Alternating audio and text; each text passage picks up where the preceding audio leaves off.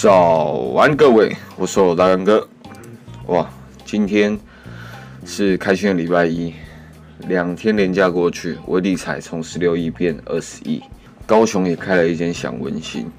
如果我不知道，嗯、有没有听的人，他是高雄冈山人，但是冈山的享温馨 KTV 真的有够便宜。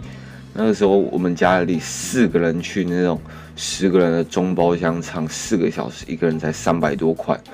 我的老天鹅，那真的是可以每天去练唱。我相信冈山人的唱歌技术会越来越好的。最近有些人也开始会在现实动态标记我，他们可能三百六十五天，一天一拍照练习自己的声音眼一个观察能力。我觉得这是一个很棒的事情，听吸收进来，重点真的是有没有把它吸收进去自己的一个体内，然后把它变化成每天会做的一个行为。OK，所以还是欢迎大家，如果真的每天都有一天照片拍到自己真的很喜欢的照片，可以标记我，大家一起分享出来，交流交流，开心就好。好，OK，今天我们讲到的是五种元素，让你的观察更细微。OK，那第一种的话呢，就是我们很常看到的图案以及形状。那不管是在人脸的呃侧面的轮廓，到建筑物的一些棱棱角角，其实都是一个很常见的图案以及形状。我们先从人脸侧面的轮廓，有时候你在看我们每个人侧脸的时候，它在正九十度，或者是在偏呃可能往自己的脸再靠近一点点，它每个角度呈现出来的一个轮廓绝对都不太一样。那也会因为这个人脸它自己本身的一些。优势跟缺呃缺点，我们会去稍微调整一下侧面拍起来的轮廓。有时候真的就是尽量多保留一点优点，把一些不必要的缺点给省略掉，不然你在后置要去修改，或者是拍被拍的人看到的时候，大家心情都是很不开心的。那建筑物的棱角部分，其实在很多的建筑物，他们很多呃规律的几何图形去。组装起来的，甚至还有可能你在一楼往上看的时候，他们也蛮常会有一个视觉引导线的一个作用，让你的画面还有构图会更加的吸引大家眼球，去朝向他们最终的那个方向去看。然后像最近呢，呃，国外很流行会去拍一些摄影的教学嘛，不管是在 IG 上，或者是在一些简单的用图可以表达的平台上，那你就会看到他们可能。呃，会拿一个爱心的形状，然后在海边直接在镜头前面包住那个被拍的人，感觉就好像是，哎，好像有一个爱心的框框在框住这一个人的一种一种概念。这个其实也是很简单，用图案以及形状创造出来的一个作品。所以你自己仔细去看，不管是很多很有创意的啊，或者是一些视觉比较强烈的，他们一定都是去找到一些。组合起来可能有特别巧思的一些构图，所以大家其实可以发挥自己的创意，看一下哪些东西，还有哪些东西的形状，它们组合起来会变成一种很酷的感觉。有时候这不不用就是死死的，单单就拿起照片就把这个东西记录下来。有时候你可能稍微转一下画面，或者是把你身边有的东西拿起来遮住，可能都会更有意思。OK，再来的话就是第二种材质的部分。你在看很多，不管是呃，你拍衣服、服饰类的东西，你们你会去追究它的材质，或者是一些建筑物的美的时候，你可能也会深入去看它的材质，或者是一些金属表面的一些物品，它们可能会有一个反射功能的一些材质，这些材质呢，都可以对应呃当下天气啊，或者是一些室内的灯光，来创造出。这种属于这种材质才可以创造出来的特别之处，所以有时候在拍任何东西的时候，你可以观察它这个材质，它可不可以做到一些不同的一些物理反应，或者是你觉得人站在这一种很强烈的材质面前，会有一种很酷的一种对比感，这都是可以去应用的。OK，第三种的话，我觉得是状态。那这个状态，我举简呃几个简单的例子好，例如我们在坐公车的时候，我们看窗户出去，我们很常就会看到，可能开始在下雨的时候，因为冷热差的关系，开始起雾。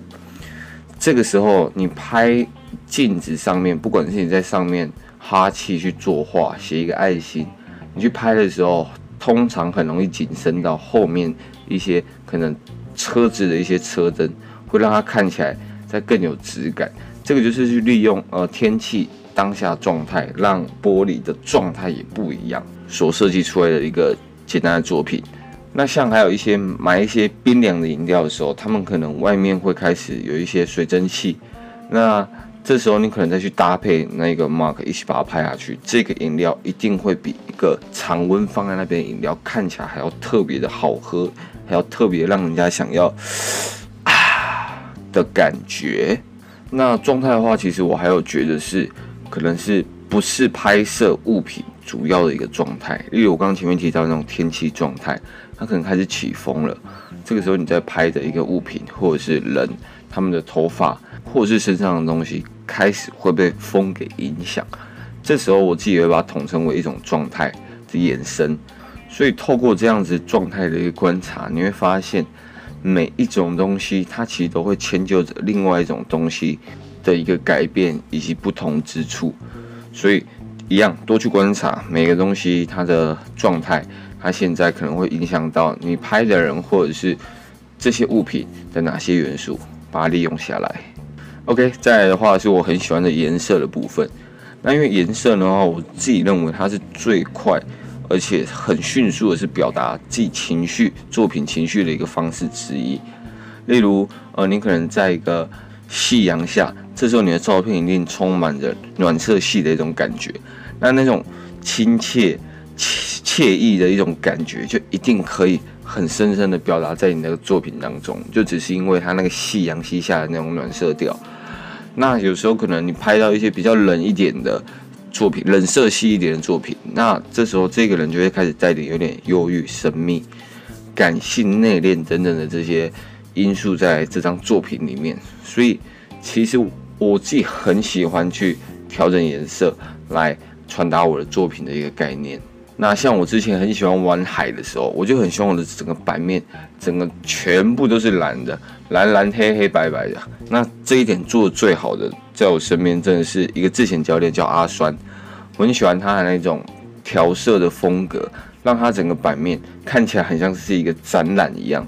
就都是蓝黑白，看起来就会特别舒服，然后就会感觉这个人特别的有一个冷色系的质感。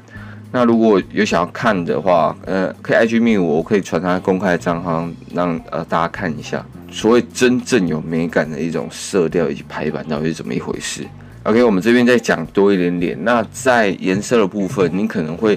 放一点点橘，一点点绿，会打造一点有点复古呃电影感的一种感觉。所以你可以去观察现在现在电影像小丑，那时候就很多人说它里面到底掺杂了哪些。元素的颜色，